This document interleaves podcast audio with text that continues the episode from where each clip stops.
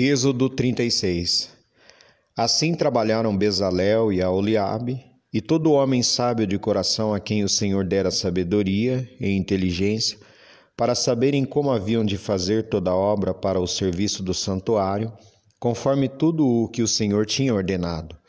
Porque Moisés chamara a Bezalel e a Aholiabe, e a todo homem sábio de coração, em cujo coração o Senhor tinha dado sabedoria, isto é, a todo aquele a quem o seu coração movera que se chegasse à obra para fazê-la.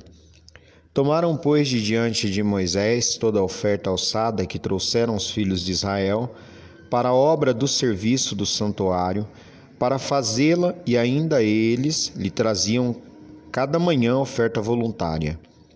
E vieram todos os sábios que faziam toda a obra do santuário cada um da obra que fazia. E falaram a Moisés, dizendo: O povo traz muito mais do que basta para o serviço da obra que o Senhor ordenou que fizesse. Então mandou Moisés que fizessem passar uma voz pelo arraial, dizendo: Nenhum homem nem mulher faça mais obra alguma para a oferta alçada do santuário. Assim o povo foi proibido de trazer mais porque tinham material bastante para toda a obra que havia de fazer-se e ainda sobejava. Assim, todo sábio de coração, entre os que faziam a obra, fez o tabernáculo de dez cortinas de linho fino torcido, e de pano azul, e de púrpura, e de carmesim, com querubins, da obra mais esmerada as fez. O comprimento de uma cortina era de vinte e oito côvados, e a largura de outra cortina de quatro côvados. Todas as cortinas tinham uma mesma medida, e ligou cinco cortinas, uma com a outra, e outras cinco cortinas ligou uma com a outra. Depois fez laçadas de fio azul na borda da última cortina, do primeiro agrupamento, assim também fez na borda da primeira cortina, do segundo agrupamento. Cinquenta laçadas fez numa cortina e cinquenta laçadas fez na cortina da extremidade do segundo agrupamento. Estas laçadas eram contrapostas umas com a, com a outra.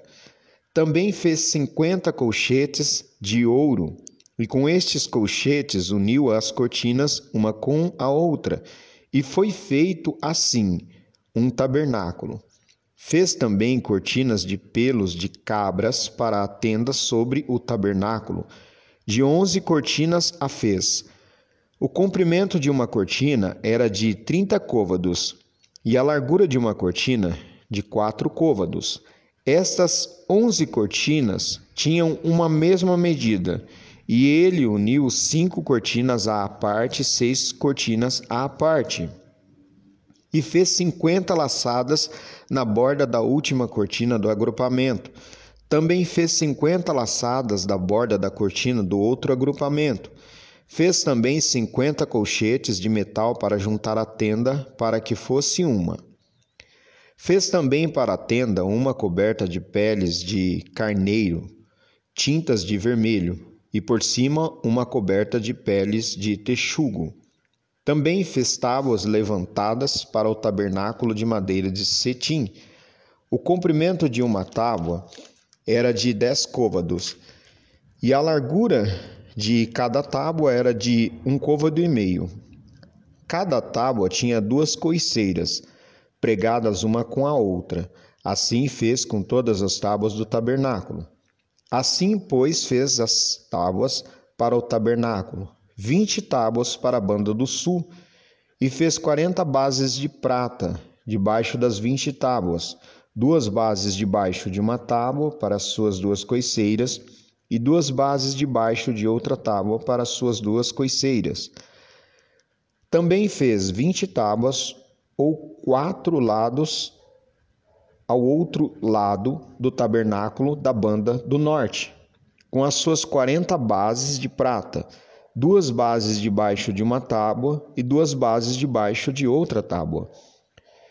E ao lado do tabernáculo, para o ocidente, fez seis tábuas. Fez também duas tábuas para os cantos do tabernáculo aos dois lados. as quais estavam juntas debaixo e também se ajuntavam por cima, com uma argola. Assim fez com elas ambas nos dois cantos. Assim eram oito tábuas com as suas bases de prata, a saber, dezesseis bases, duas bases debaixo de cada tábua. Fez também barras de madeira de cetim, cinco para as tábuas de um lado do tabernáculo e cinco barras para as tábuas do outro lado do tabernáculo, e outras cinco barras para as tábuas do tabernáculo de ambas as bandas do ocidente. E fez que a barra do meio passasse pelo meio das, das tábuas de uma extremidade até a outra, e cobriu as tábuas de ouro e as suas argolas, os lugares das barras, fez de ouro, as barras também cobriu de ouro. Depois fez o véu de pano azul e de púrpura e de carmesim e de linho fino torcido, de obra esmerada o fez, com querubins, e fez-lhe quatro colunas de madeira de cetim e as cobriu de ouro. E seus colchetes fez de ouro e fundiu-lhe quatro bases de prata.